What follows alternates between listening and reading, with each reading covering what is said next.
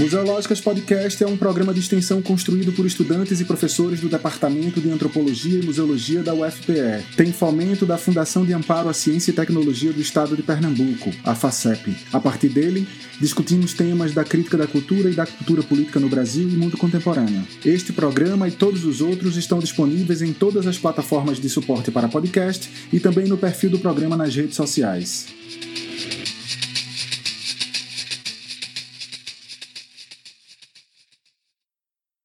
Olá, pessoal, ouvintes do Museológicas Podcast. Estamos aqui hoje em mais um episódio da série especial de quatro programas para o lançamento do livro Carnaval Sem Fronteiras: As Escolas de Samba e Suas Artes Mundo Afora, organizado pelas professoras Maria Laura Cavalcante e Renata Gonçalves.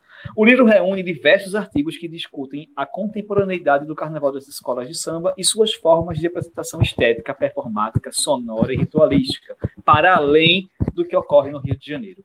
Hoje, vamos conversar sobre a expansão das fronteiras dos conhecimentos e saberes ligados à sonoridade do samba enredo, mais especificamente sobre a produção e a transmissão da arte musical das escolas de samba em outros países. Estamos aqui eu, Hugo Menezes Neto, professor do programa de pós-graduação em antropologia da UFPE, e as organizadoras do livro, Maria Laura Cavalcante, professora do programa de pós-graduação em sociologia e antropologia do IFIX UFRJ, e Renata de Sá Gonçalves, professora do programa de pós-graduação em antropologia da Universidade Federal Fluminense. Quem cuida da nossa gravação e edição hoje é mais uma vez a querida Luísa Nóbrega, aluna do PPGA UFPE e participante do nosso projeto de extensão Museológicas Podcast. Hoje nós conversaremos com dois autores do livro. Felipe Barros, professor do Instituto Federal de Educação do Rio de Janeiro, e também com o professor de Educação Musical das Escolas Públicas de Nova York, diretor da Escola Frederick Douglass Academy e coordenador do projeto Harlem Samba, Dana Monteiro. No livro que lançamos hoje, Felipe Barros escreveu o artigo Ritmos e Ritmistas em Trânsito, a percussão de samba em Nova York. Dana Monteiro nos oferece outro artigo, Harley do Samba, Senso de Comunidade e Participação no Ensino de Tambores. Ambos, então, discutem a produção e a transmissão do samba em Nova York, nos Estados Unidos. Para abrir os trabalhos, antes de passar a palavra para os nossos convidados, chamo Renata Sá Gonçalves para falar um pouco sobre o nosso livro, Carnaval Sem Fronteiras, as escolas de samba e suas artes mundo afora. Oi, oi, Hugo, tudo bem? Um prazer estar aqui com você, com todo esse grupo maravilhoso aqui, né? Com Dana, com Felipe, com Maria Laura. É um prazer também estar dialogando e ter oportunidade desse espaço do Museológicas Podcast, que é um podcast que eu acompanho, gosto muito e agradecemos muito pelo espaço.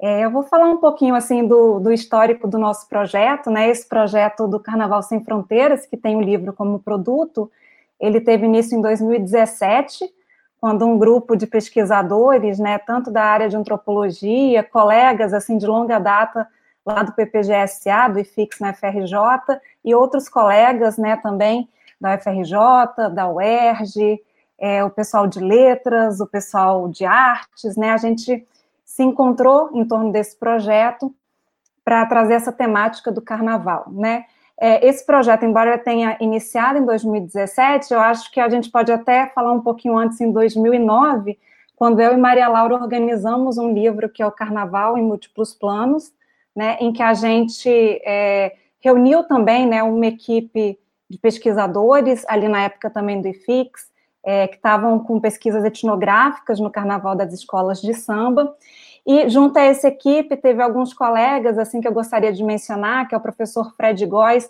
do Departamento de Literatura de Letras do FRJ, que estava presente, também produziu um artigo na época, o professor Felipe Ferreira, que é do Instituto de Artes da UERJ, que também estava presente. De alguma maneira, é, eu acho que essas áreas, né, a literatura, as artes e a antropologia, estiveram e criaram junto com esse grupo né, um ambiente muito estimulante de troca né, entre esses campos, as abordagens disciplinares, mas também é, nos permitiu trocar é, entre os colegas, né, é, talvez reflexões que, que a gente, às vezes, muito sozinho em casa, assim, ou com a nossa própria pesquisa individual, acaba não alcançando. Então, foi um ambiente muito estimulante. É, esse grupo foi crescendo e amadurecendo as pesquisas, E, e, agora a gente retoma nesse livro, no Carnaval Sem Fronteiras, esse encontro né, entre a antropologia, as artes, a literatura, é, de modo a dialogar não só com esses campos,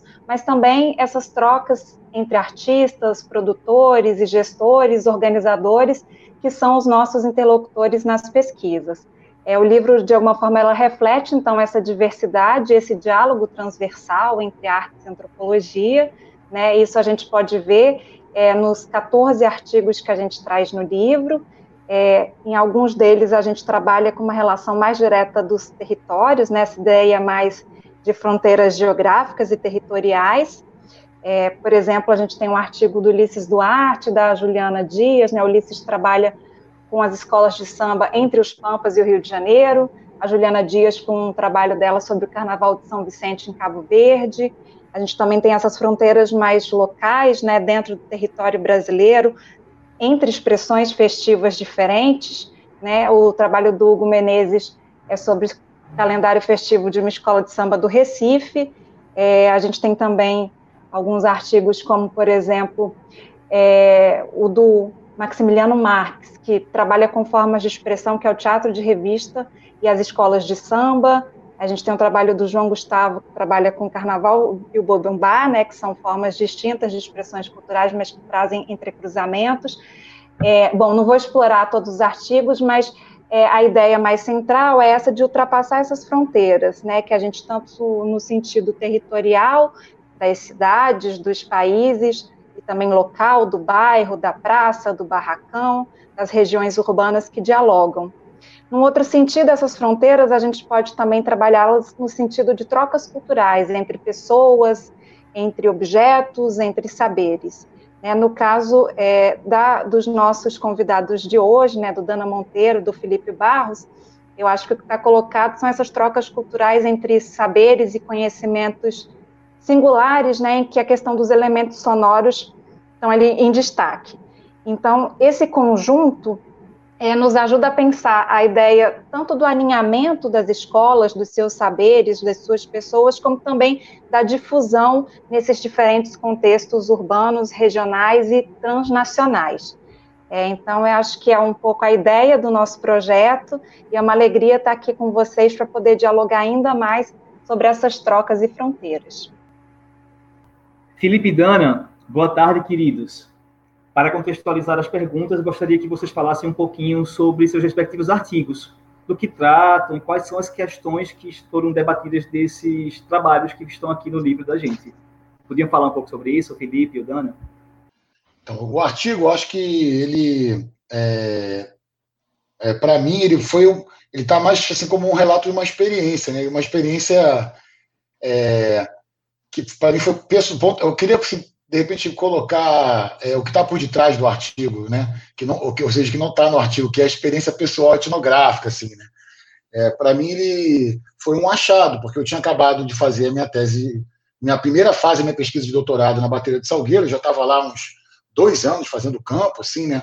O ano anterior, né? 2012 é, mais intensivo, né?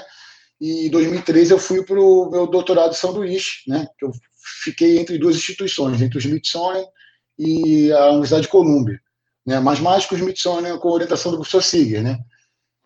É, e assim ele esse essa esse mundo de ritmistas é, novarquinos ele meio que não é que ele caiu no meu colo, né? Ele foi uma reverberação, né? Uma ressonância, podemos chamar assim, do meu campo, porque quando eu cheguei lá em Nova York eu acabei sendo procurado por um, um ritmista que estava morando lá o Felipe Cabral, né, por coincidência, né, e nessas redes, né, o pessoal falando, vendo foto, ah, Facebook, você está aí, não, estou aqui também, vamos encontrar, tal.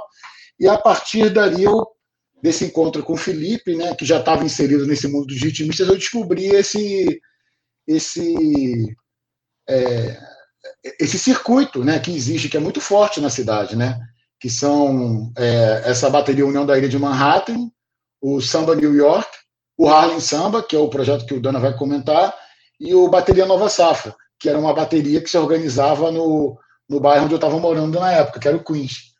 Então, assim, é, eu cheguei na cidade com assim com aquela coisa, vou aproveitar a biblioteca, vou ler, vou ver palestra, vou, né, vou poder me é, interiorizar, né, para tratar dos meus dados, eu cheguei lá e descobri esse mundo social, né, super intenso, com muitos programas, muita, né, muitos eventos, né, muitas solicitações também de presença, muito similar ao que tinha na bateria do, que eu estava vivenciando na bateria do Salgueiro, né? Então, é, é, eu passei a frequentar esse, esses grupos, até porque para mim, na verdade, é, esse mundo social ele teve um efeito, é, acho que muito semelhante para as pessoas que funcionam, porque eu estava lá, né, estava eu me acompanhando na época, morando na cidade, eu não tinha muitas relações de amizade, então foi um lugar que eu conheci, fiz amigos que eu tenho até hoje, né, Dani é um deles, é, e me inseri numa rede mesmo, assim, né, de programas, eventos, jantares, né, é, é, saídas, idas a shows, né, enfim, um, um, mundo todo de amizades, né, que eu acabei construindo muito rapidamente na cidade a partir desse lugar. Então, assim, eu acho que teve um efeito também de, né, de enfrentar minha solidão, então essa ausência que o mundo também dos ritmistas tinha, lá do Salgueiro tinha estava fazendo falta para mim, eu cheguei rapidamente na cidade e, sei lá, em um mês eu estava inserido no mundo aí e, assim, sendo solicitado. As pessoas, ah, tem um brasileiro aqui, ele conhece alguém de Salgueiro, chama, vamos lá, ah, quero conhecer, marca um café, vamos no ensaio. Então, isso agitou a minha vida, né? E na época eu cheguei a etnografar isso, né? Pensando em fazer alguma coisa já para minha tese, mas que eu não consegui encaixar. É... Bom, concluída a tese, né, com, quando eu fiz um, programa, um, um projeto de pós-doutorado com a professora Maria Laura, lá no nosso laboratório no Rio Sul, eu consegui dar continuidade, né? Essas relações, na verdade, elas nunca pararam, né? É, apesar de eu nunca mais ter voltado para a cidade de 2013 até 2017, né, Dana, quando voltou foi 2017, se eu não me engano, é, eu continuava mantendo as relações. O Dana vinha muito ao Brasil, a gente conversava, falava por Facebook e tal. Em 2017 eu cheguei lá uma vez, né, é, fazer um trabalho com a Dana, para a escola pública, e aí com a bolsa pós-doutorado a gente conseguiu levar isso a um outro lugar, que eu voltei para fazer uma, uma etnografia, aí sim com entrevistas, né, com, com é, um registro, filmagem dos eventos, enfim, com um olhar é, etnográfico é, mais assim atento para eles e também com uma certa né, maturidade maior assim, né, de impedimento. Assim, no primeiro momento acho que foi muito de uma da experiência mesmo também social de viver, né, aquele mundo com eles, né, que me foi muito é, é, me fez muito bem, foi muito positivo para mim, né. E aí nesse segundo momento é, é, com um olhar um pouco mais de pesquisador, assim, né? E assim, então o artigo ele ele tenta resumir essa, essas essas experiências, né? Assim, né, é, de uma maneira apresentar esse universo, né? É, dessas baterias, né? Ter uma visão um pouco mais macro, né? Eu conto um pouco a história também dos antecedentes, né? Que era uma escola de samba que existia nos anos 80 em Nova York, né? Uma escola de samba fundada por brasileiros que fazia desfiles mesmo propriamente e também começo a apontar para uma discussão que eu estou querendo fazer futuramente, que é, que é sobre essa, esse repertório né, é, linguístico, né, assim, de comunicacional do, dos ritmistas, né, que, que torna possível o tipo de experiência que acontece em Nova York, onde você tem, na verdade, que é uma cidade cosmopolita, onde pessoas do mundo todos conseguem se encontrar e aqueles que estão inseridos nesse repertório se comunicam perfeitamente, né? Assim, meu caso, que cheguei lá estrangeiro, rapidamente sou inserido numa poderosa rede social ali, né, de pessoas que às vezes você, mesmo sem falar a língua, né, aconteceu né, com nossos amigos salgueirenses, outros ritmistas, acho que o Dana pode falar mais depois, que vão visitar a cidade, eles são capazes de chegar lá se inserir nesses grupos e sem falar realmente né, uma palavra de inglês, se comunicar e, e, e conduzir né, performances, enfim, e trocar experiências. Então, basicamente, o artigo ele é essa, ela é, ele é essa introdução, né, e apontando para esse caminho, né, dessa desse repertório metacomunicacional, se a gente pode falar assim, né, dos ritmistas, né, é, que está, na verdade, universalizado. Né? Não é uma experiência mais, é, digamos, restrita aqui ao nosso território é, do estado do Rio, né, nem do Brasil, né, mas fronteiras internacionais. Eu acho que basicamente é isso. Eu escrevi o, o, o artigo do meu experiências a um a professor de música na escola pública. Tem 20 anos nas escolas aqui em Nova York e 15 anos com samba.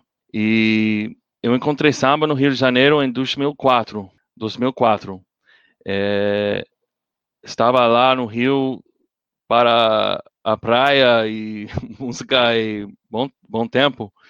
e músicos me, me levou para Vila Isabel. Encontrei um espaço grande com muita gente e meia-noite mais que 200 ritmistas tocando instrumentos percussão. Em Nova York, ao mesmo tempo, meu programa foi a música tradicional para as escolas aqui, banda marcial, música clássica, e é muito difícil para ensinar isso nas escolas aqui. Meus, uh, meu classe tem 50 alunos no, no, mesmo tempo. Cada dia tenho 300 alunos. Para música clássica é impossível. É impossível para ensinar flauta, trompete, trombone com 50 alunos. Meu instrumento principal é trompete. E em 2004, estava lá no Rio, eu vi mais que 200 gente tocar percussão junto. É, na hora, eu pensei, eu posso levar isso para Nova York. E comecei ensinando samba dentro da, da escola e em ano seguinte o programa cresceu. O artigo é do meus experiências ensinando uma música de outro país em meu contexto, porque meus alunos não têm brasileiros, não tem alunos que sabem uma coisa sobre Brasil, samba, não existe para eles antes. E mas agora é normal, é normal para tocar instrumentos do Brasil cada dia na escola. Então, Felipe, para esquentar essa conversa, você poderia apresentar para nós e para os nossos ouvintes, brevemente, a riqueza sonora dos instrumentos musicais da escola de samba? A gente ouvir um pouco né, do que se trata esse objeto de estudo de vocês, que é o samba enredo. Acho que o importante para a gente entender esse mundo sonoro, que é o objeto aqui da nossa conversa, é mostrar para as pessoas é, como é que se estrutura uma bateria de escola de samba. Né? Existem várias maneiras de explicar, né? Mas uma que eu gosto muito foi a que, uma das formas com que os ritmistas do Salgueiro me explicaram como é, se pensa uma bateria. É, eles próprios têm várias né, maneiras. Né? Então, uma delas é pela ideia de camadas. É muito interessante essa, porque eu acho que ela é a mais didática para leigos, né, como nós. assim. Né? Então, a ideia de que a, é, a, a, bateria é formada por camadas de som, e essas camadas elas são, na verdade, organizadas por, pelas frequências dos instrumentos. Então, você tem os instrumentos graves, né? São os surdos, os tambores, né, graves, né, surdo de primeira, segunda e terceira. Né, então, esses surdos eles têm um jogo de pergunta e resposta, o primeiro e segunda, e a terceira é o que faz o que eles chamam de cortes, né? ou seja, ela faz outros ritmos entre esses ataques do primeiro e da segunda. Você tem uma outra camada que são os instrumentos médios, que são as caixas, os repiques. Depois você tem uma outra que são os instrumentos mais agudos, né? os tamborins, os instrumentos que estão fazendo algum tipo de embelezamento lá, as cuícas, né? E os chucados. Então, essa ideia de camadas é muito interessante para a gente poder entender esse espectro, digamos assim, né? É, sonoro. E ele também é interessante, porque ele reflete a organização da bateria no espaço, né? Então, é, mais à frente, próximo do mestre, tem os instrumentos mais agudos, né? E ao fundo da bateria, você tem os instrumentos mais graves. E aí tem um outro conceito que eu acho interessante também, que é o bolo, né? Que na verdade assim, é o bolo sonoro que tudo isso gera, né? Então, quando você está dentro da bateria, é, é uma polirritmia, né? É um, é um, tem um aspecto meio caótico aí, é, sonoro, né? Então tem um bolo ali dentro, você tá, ouve as coisas de uma maneira mais embolada, né? Existe uma lógica na disposição dos instrumentos no espaço, mas isso não garante ali um certo ordenamento, né? Então, mas esse bolo que está ali no meio, para fora da bateria, ele dá um efeito sonoro é, bem mais é, íntegro, assim, né? com mais coerência, mais coeso. Né? Então, é, tem outro marcador também interessante entre eles, é como a bateria soa, soa dentro, que é o bolo, e como ela soa para fora. Né? Então, tem várias. É, é, uma, é uma, assim, é uma, digamos assim, uma forma de cognição muito específica, né? É, são teorias cognitivas muito específicas dos ritmistas, né? Então, o que a gente podia escutar agora é um arquivo que foi usado na minha tese de doutorado, que foi produzido pelos ritmistas do Salgueiro com muito carinho. Eu sempre agradeço né, pelo tratamento que eu é, tive e tenho lá, né, eles sempre foram muito solícitos. Então, a gente fez uma gravação onde essas camadas são mostradas uma a uma. Então, nós vamos ter é, uma entrada de um surdo de primeira, depois um surdo de segunda, um surdo de terceira, ou seja, os instrumentos mais graves, depois as caixas, depois o repique, depois tamborins e, e chocalhos. Né? Então, assim, Né? No final, a gente teria, então, o que seria uma bateria completa. Né? Eles vão tocando, eles vão sendo adicionados um a um. Né?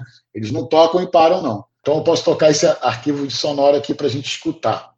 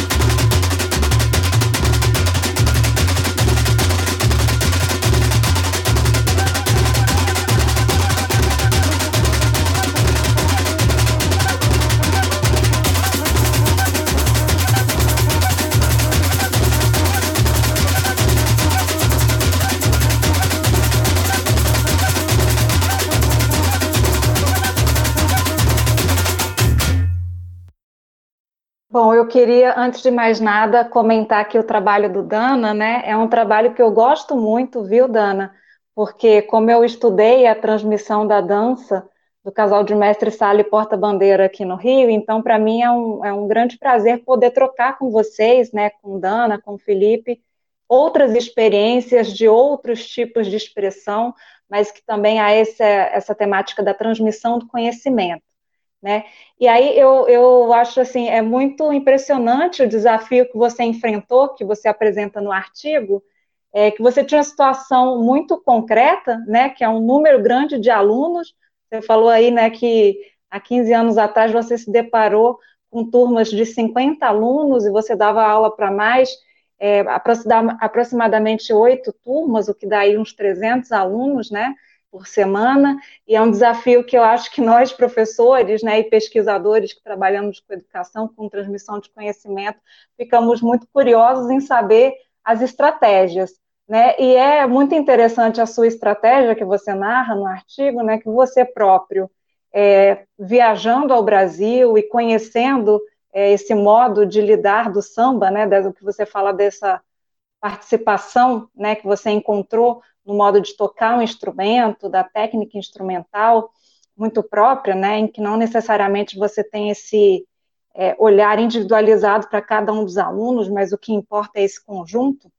Né? Então, eu queria fazer uma pergunta para você, é se você, é, ao longo desse da tua experiência, percebeu alguma preferência, né, nesse grupo? São alunos, são 300, né, então imagino aí que tem mulheres, tem meninos, tem meninas, é, tem pessoas que talvez tenham se interessado por um instrumento e não por outro, então essa ideia de, de um gosto, né, ou de uma preferência, se você percebeu alguma coisa aí no teu conjunto de alunos, né, essa é, é uma pergunta, e uma outra que tem a ver com essa sua trajetória, né, que você falou que você próprio aprendeu, né, nas suas trocas, vindo ao Brasil, você veio mais de 20 vezes ao Brasil, né, retornou aos Estados Unidos, e nesse nessas trocas você também aplicou, de alguma maneira, é, essa forma de aprender a aprender, né, que é os alunos que estão há mais tempo, os veteranos, são aqueles responsáveis por ensinar os recém-iniciados, né, que você encontrou aí também uma maneira de atrair mais os seus alunos, de, de trazer a partir da ideia da socialização esse interesse e essa permanência, essa duração desse projeto na escola. Então, se você pudesse comentar um pouco é, eu agradeço. Em, em, em, samba, a estrutura da, da música me ajuda a ensinar, porque os problemas aqui em minha escola, essa, todas as classes é muito, muito, muito grande. Em samba, 50 alunos é melhor que 15 ou 10, é melhor. Em, no Rio de Janeiro tem baterias, mais que 200 ritmistas. É, a música está perfeito para números grandes. Em minha escola é muito fácil, fácil para explicar como tocar caixa quando tem 15 pessoas no mesmo instrumento.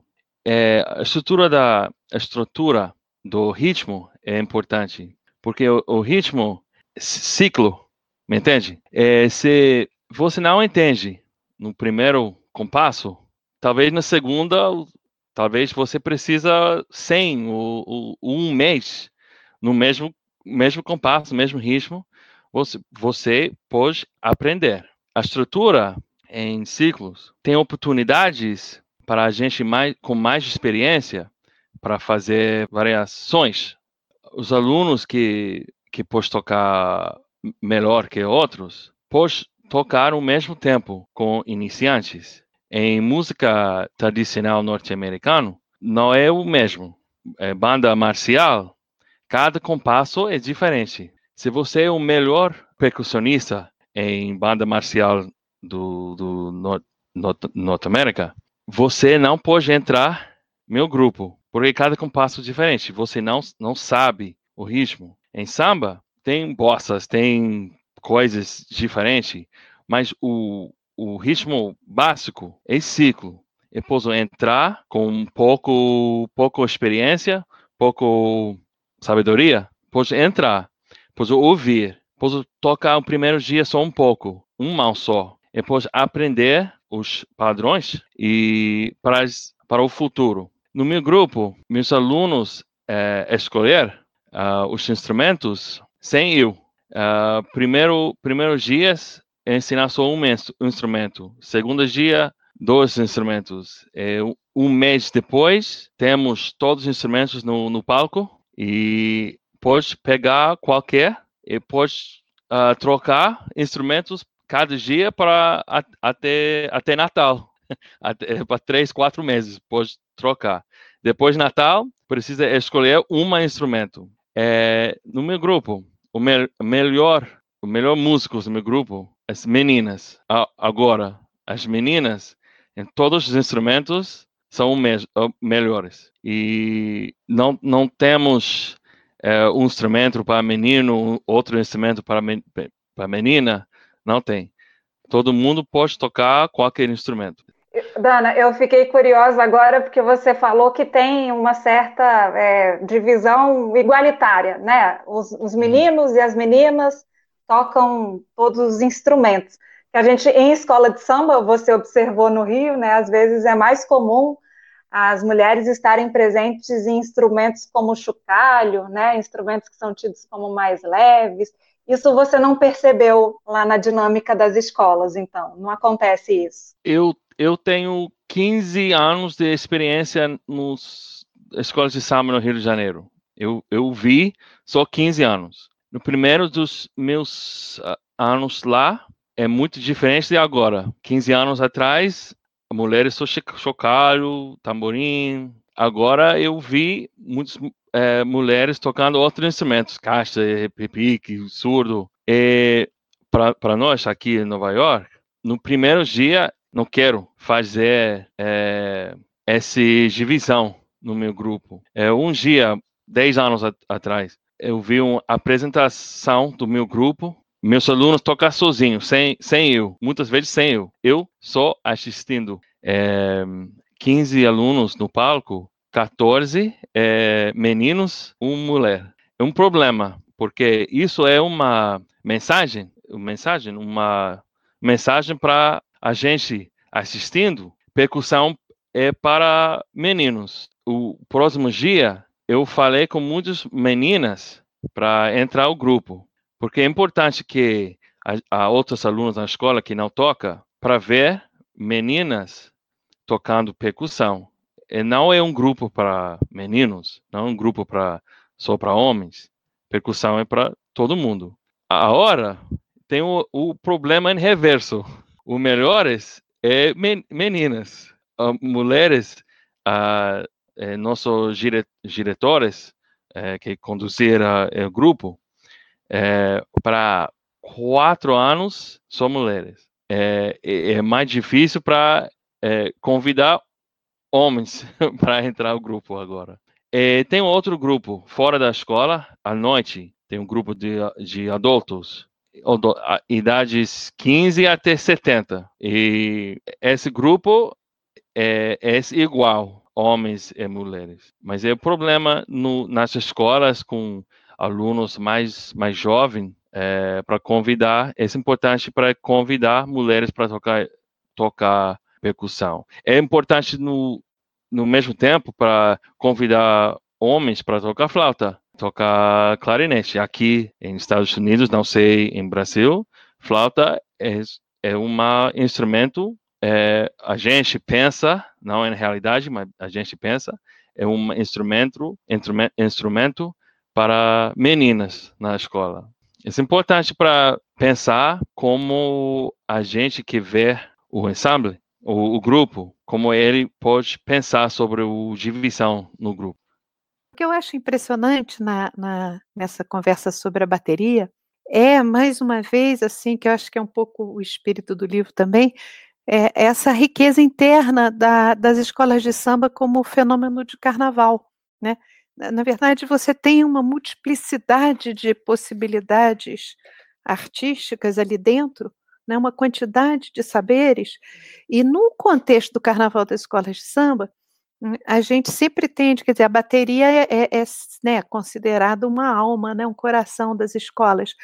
Mas o que eu acho impressionante, tanto no trabalho do, do Dana quanto no trabalho do Felipe, é essa capacidade é, que singulariza a bateria como expressão artística, né, e que torna a bateria como um fenômeno sonoro, rítmico e musical, ser capaz é, de criar asas por ela própria. E ela é, levar as escolas de samba para outros lugares do mundo e ela levar é, referências brasileiras para outros lugares do mundo através de uma linguagem que é riquíssima e que é exclusivamente rítmica e sonora. Né? Então, eu acho que os dois artigos trazem isso de uma forma muito, muito bonita, essa capacidade de, de universalizar uma, uma arte é, é, criada né, no contexto do Carnaval das Escolas de Samba. É, e aí eu queria perguntar assim para o Felipe, né? A Renata fez uma pergunta mais para o Dana, aí eu vou fazer uma pergunta para o Felipe, que é o seguinte: é, você, no, no teu material, né, porque você traz essa experiência de quatro grupos, né, que experimentam de forma muito diferente as possibilidades de prática da sonoridade da bateria no ambiente de Nova York, né, entre elas essa experiência super bem sucedida, né, do programa escolar que o Dana dirige mas tem as outras, né? Tem uma que eu acho impressionante, que é a do bairro, a do seu bairro, eu acho, porque o rapaz que cria o grupo de bateria, ele veio do Mianmar. É impressionante, é um imigrante do Mianmar que fica conhecendo a sonoridade das escolas sambas brasileiras, aí procura conhecer essa sonoridade, aí volta e leva isso de volta ali para o bairro dele.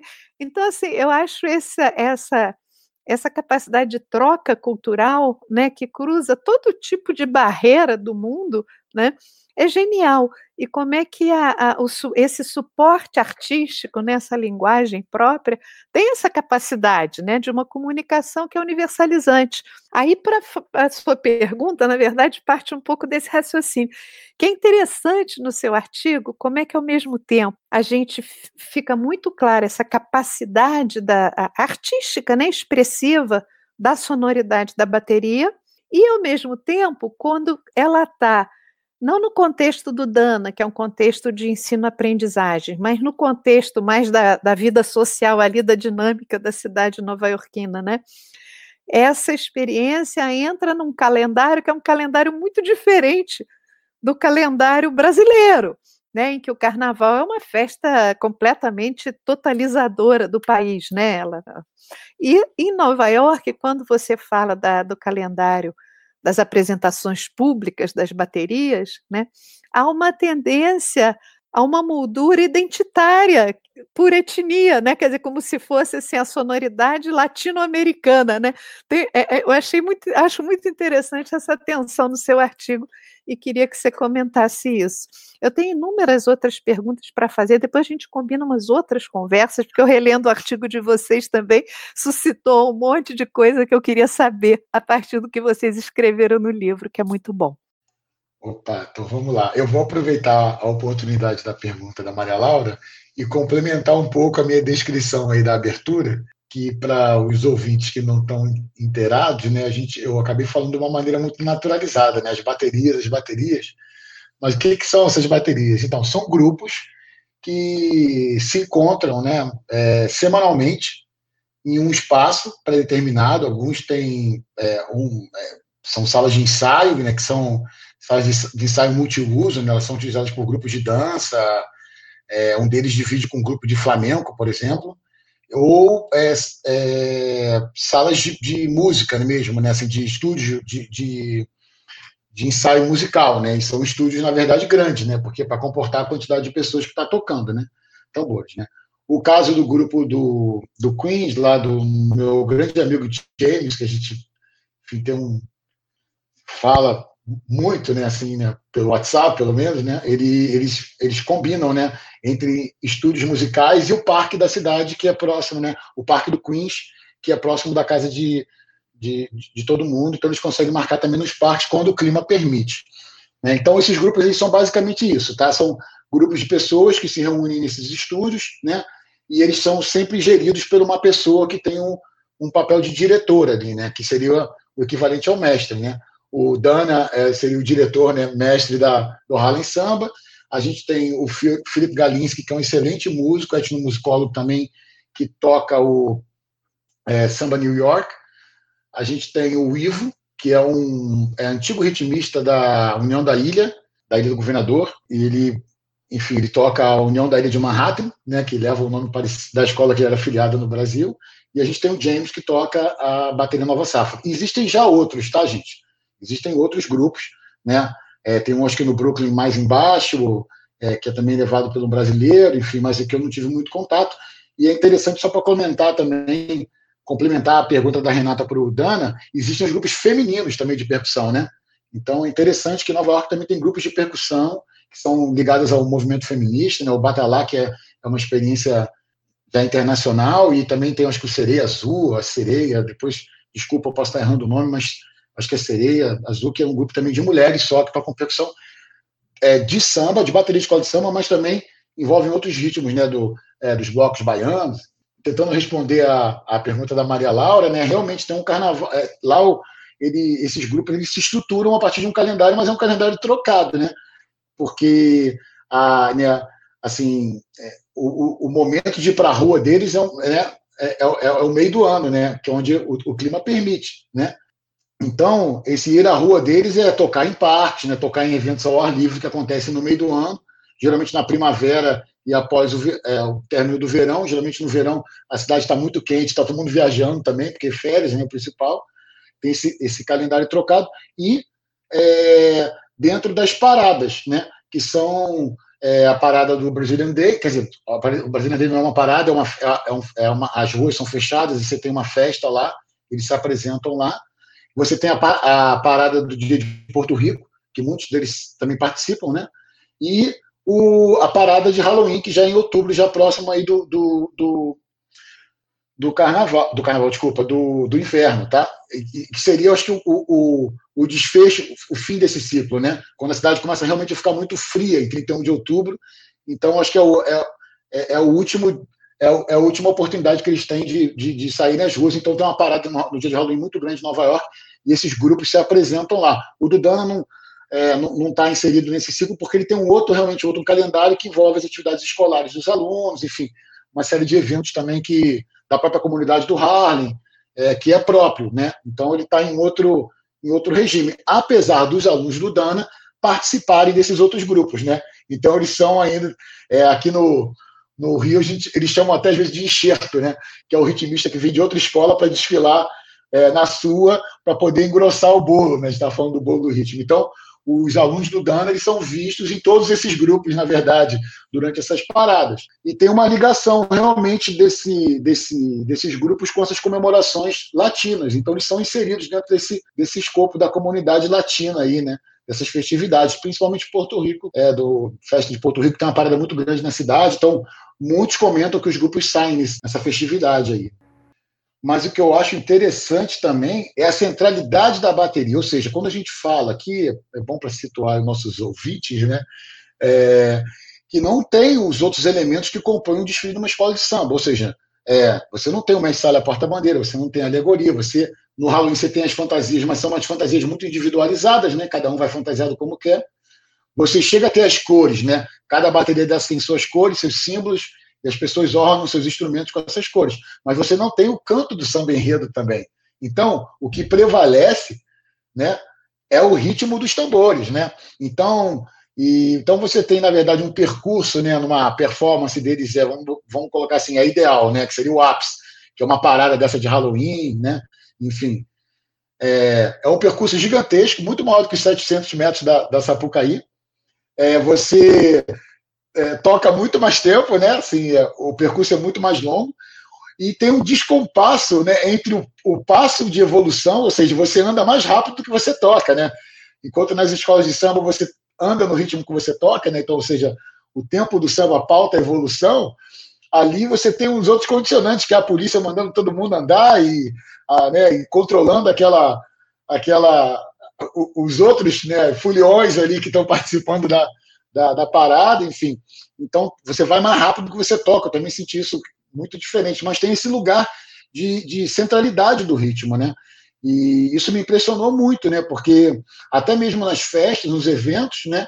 É, o que a gente está acostumado a ver aqui, por exemplo, num ensaio é, de uma bateria, num samba, é a bateria se apresentar por 15 minutos, né? 10 minutos. E lá não, lá a apresentação é muito mais longa do que isso, só de ritmo e bossas e, e, né, e convenções, né? Que são as, os arranjos que eles ensaiam e tal. Então, é impressionante também porque potencializa essa forma, como a Maria Laura colocou, né? É como se ela tomasse vida própria, né? É, aqui, aqui no Rio, ela está inserida, no Brasil, ela está inserida dentro de um, de um, contexto ritual mais amplo, com outros elementos é, simbólicos ali, né, performáticos, e lá não, ela vive por si só, né? Ela tem uma vida própria. Então, eu acho também isso é muito interessante, né? Porque tem isso, assim, né? Lá fora ela conseguiu realmente se é, descolar e se, é, digamos assim, se expressar em sua plenitude, né? Assim, as experimentações rítmicas são mil e umas possibilidades, né? O Dano explora muito isso lá na, nas aulas dele, né? É muita elaboração rítmica de arranjo e é muito complexo, né? É uma, é uma forma muito complexa. Eu queria fazer uma pergunta para os dois, para o Dana e para o Felipe. É o seguinte, Felipe e Dana, aqui em Pernambuco a gente também tem samba. Dana conhece Recife? Já veio a Recife? Uma vez. Uma vez. A gente também tem samba. Quem conhece samba, é, quando vem e escuta o samba das escolas de samba pernambucanas, de Recife, acabam indicando que existe uma diferença sonora. Aos meus ouvidos, essa diferença quase não existe, porque eu não consigo identificar. Mas quem é especialista na área, quem é músico, quem entende de música, consegue perceber que há uma diferença entre o samba tocado, o samba enredo tocado das escolas do Rio de Janeiro e o samba enredo tocado pelas escolas pernambucanas. Aqui em Pernambuco, por exemplo, nós tínhamos instrumento de sopro até mais ou menos a década de 1970. Dizem os uh, pesquisadores intelectuais que, por causa, por causa disso, por causa do sopro, do, do trompete, do trombone, a, a, era uma influência do frevo no samba. Então, eu queria perguntar para vocês é, qual o espaço, qual o lugar da criatividade, da inovação nesse samba tocado, produzido, ensinado lá em Nova York?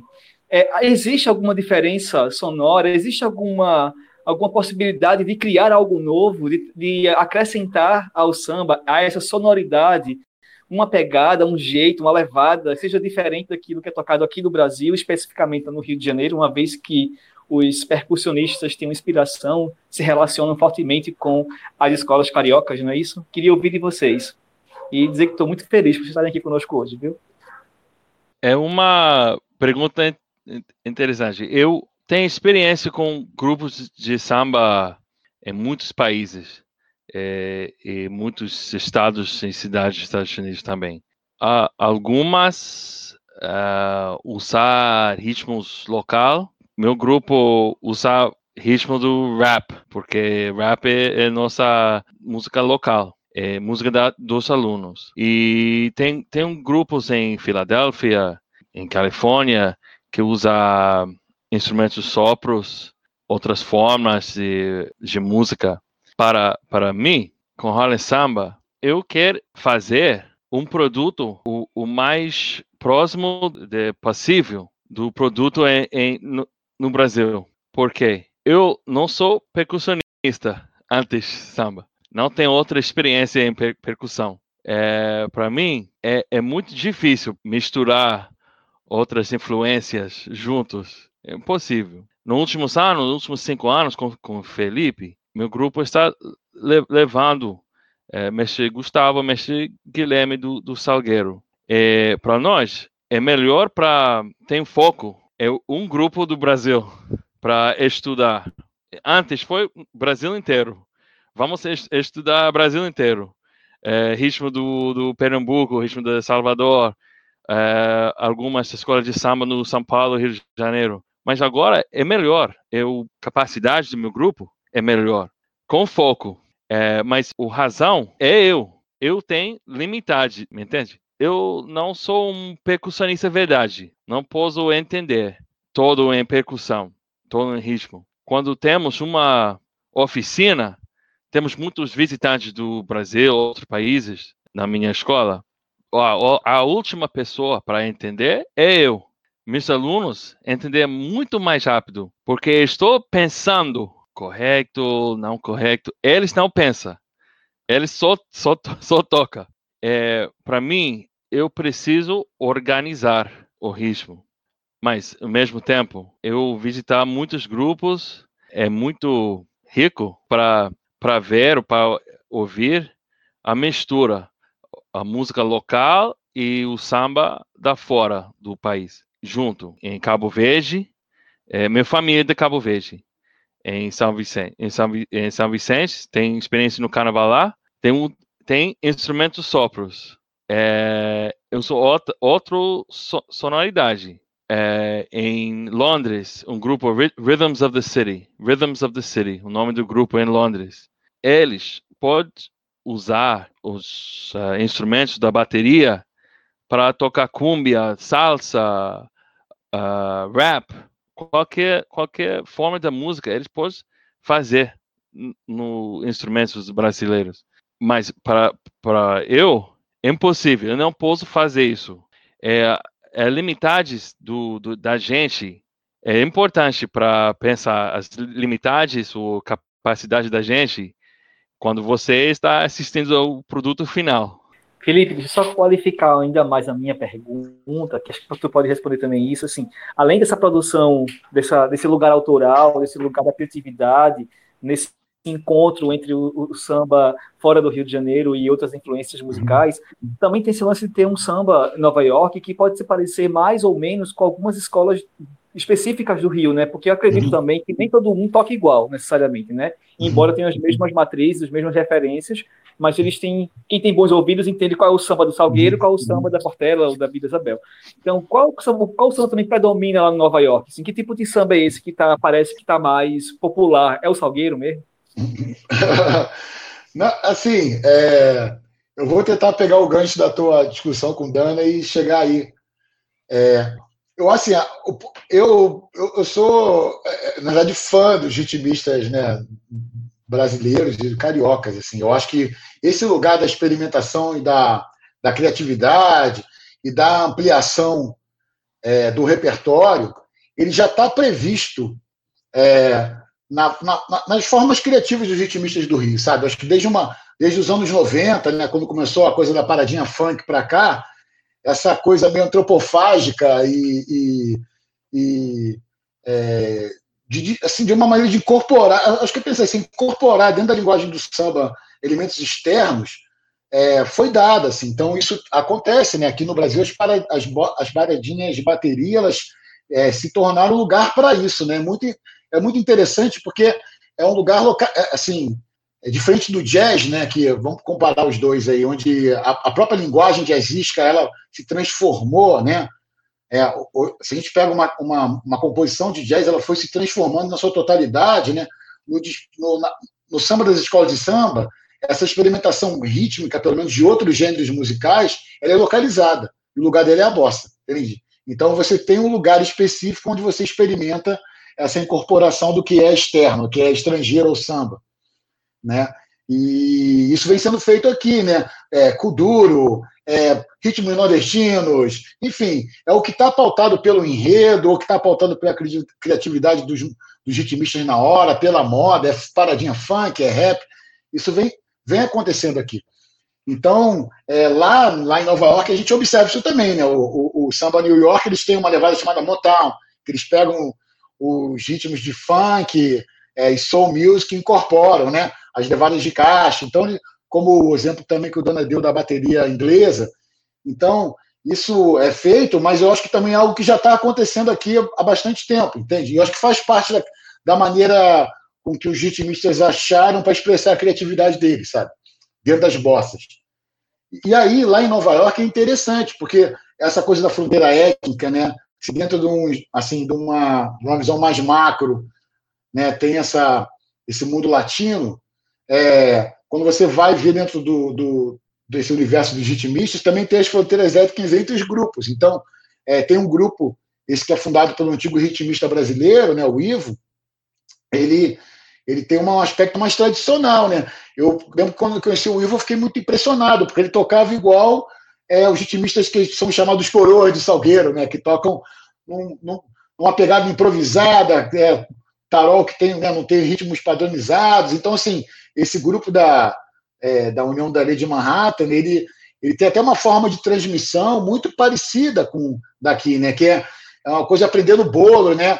O, ele sai tocando e o pessoal vai tentando copiar, né? Enfim. É, enquanto que outros grupos têm uma, uma coisa mais, digamos assim, é, é, uma, uma, forma de aprendizado mais é, segmentada, mais pragmática, um olhar mais pragmático, né? Com explicações mais racionalizadas, né? Das salas rítmicas, mecânicas de toque, mão esquerda, mão direita. Então, é, isso influencia também. Né? Então, você vê assim, a bateria da, da, da União de, da Ilha de Manhattan, ele parece uma, é, tem uma sonoridade mais setentista, assim, né? Do, das baterias dos anos 70, que é a época que o 70, 80 que o Ivo foi embora. Enquanto que as outras estão mais ligadas nessa, nessa, nesse, nessa digamos assim, é, pós-modernidade aí das baterias brasileiras, né? Que assim, que é experimentar ritmos, levadas complexas, né? Compassos alternados e para, enfim, entra só um instrumento, é uma coisa um pouco mais, é, é, digamos assim, virtuosa no que diz respeito a, é, às entradas e saídas dos instrumentos, às, a, né, aos padrões rítmicos, né? A, a não repetição de padrões, né? Nesse sentido, né? Obviamente, o pessoal setentista também tem a virtuosidade deles, que é a manutenção do ritmo, né? do, da giga, do balanço, enfim. Então, isso fica muito marcado. Né? Agora, assim, é, o que acontece muito também, dentro desse processo de ensino-aprendizado, aí, é, é, é, eles aprenderem as levadas dos brasileiros, né? das baterias. Então, isso aqui no Rio é muito forte, acho que também lá em São Paulo também, né? É a levada de caixa da Mangueira, a levada de caixa da Mocidade, a levada de caixa da Portela. Então, esse processo de aprendizado que acontece nesses grupos envolve aprender esses ritmos. Apesar de que, por exemplo, o, o, o samba, samba New York, né, ele tem a própria levada de, de, de caixa. Né? Acho que o Dana podia falar, né? vocês também têm a própria levada de caixa do Harlem Samba, entende? Então você tem esses marcadores étnicos também que separam os grupos. Né? Ó, aqui toca assim, ali toca assado. E isso também se reflete, só para complementar, na própria geografia da cidade. Né? Onde é, cada região tem o seu grupo, né? E eles dividem a cidade de certa maneira ali, né? Mas ao sul tem uma, e tal tem outra, ao norte tem o Dana, no Queens tem outra, né? Então tem essa coisa também territorial aí, né? Que se coloca, né? Assim, que é muito parecido com aqui, né? Se arranja no espaço da cidade, né? Então, pessoal, foi isso, né? Que conversa massa, foi muito interessante essa conversa sobre samba, Nova York, escola de samba é, descobrir o quanto a gente expandiu essa, essa riqueza sonora, musical, artística, estética, performática que, é, que compõe e constitui o universo e o mundo social das escolas de samba, do carnaval brasileiro. Hoje estive aqui com Felipe Barros, Dana Monteiro, uh, Marilola Cavalcante, Renata de Sá Gonçalves. Estamos aqui reunidos para essa conversa maravilhosa em torno da da divulgação do nosso livro, Carnaval Sem Fronteiras. Então, procurem a editora Mauá de X. A gente está lá com muitos artigos legais, muita coisa bacana para a gente ler, se informar e entender as escolas de samba mundo afora, como é o título do nosso livro. Valeu, pessoal. E até o próximo programa. Tem mais programas sobre esse livro na sequência dessa série especial sobre o Carnaval Sem Fronteiras. Um beijo para vocês. Obrigado, Luísa. Museológicas Podcast é mantido pelos grupos de pesquisa museológicas e curupiras, colonialidades e outras epistemologias, bem como pelo Laboratório de Expografia, Expolab, Laboratório de Estudos Avançados em Cultura Contemporânea, o LEC, Laboratório de Multimídia e pelo Observatório de Museus e Patrimônio.